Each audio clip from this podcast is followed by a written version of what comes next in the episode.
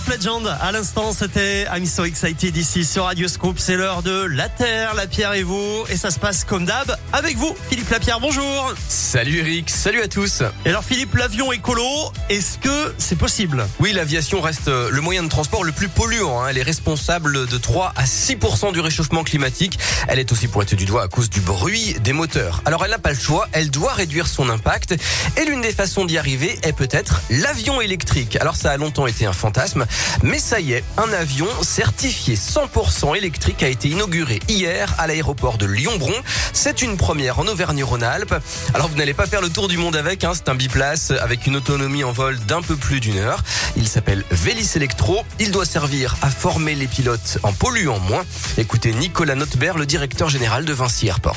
Il faut réduire deux choses. Il faut réduire le bruit.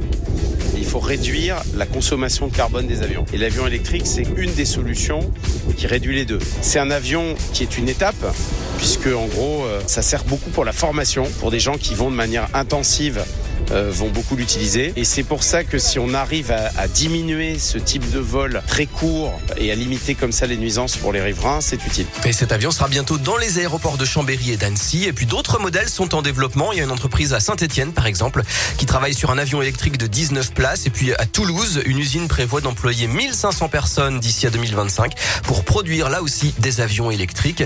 Un avion donc plus propre et probablement aussi moins cher puisqu'aujourd'hui, une recharge coûte 10 fois moins qu'un plein de kérosène. Merci à vous, Philippe. À plus. Salut Eric, à bientôt. La Terre, la Pierre et vous en replay dès maintenant sur notre site radioscoop.com. En attendant, nous on poursuit en musique avec Mentissa, avec Rihanna, Diamonds maintenant et dans quelques instants, top départ du grand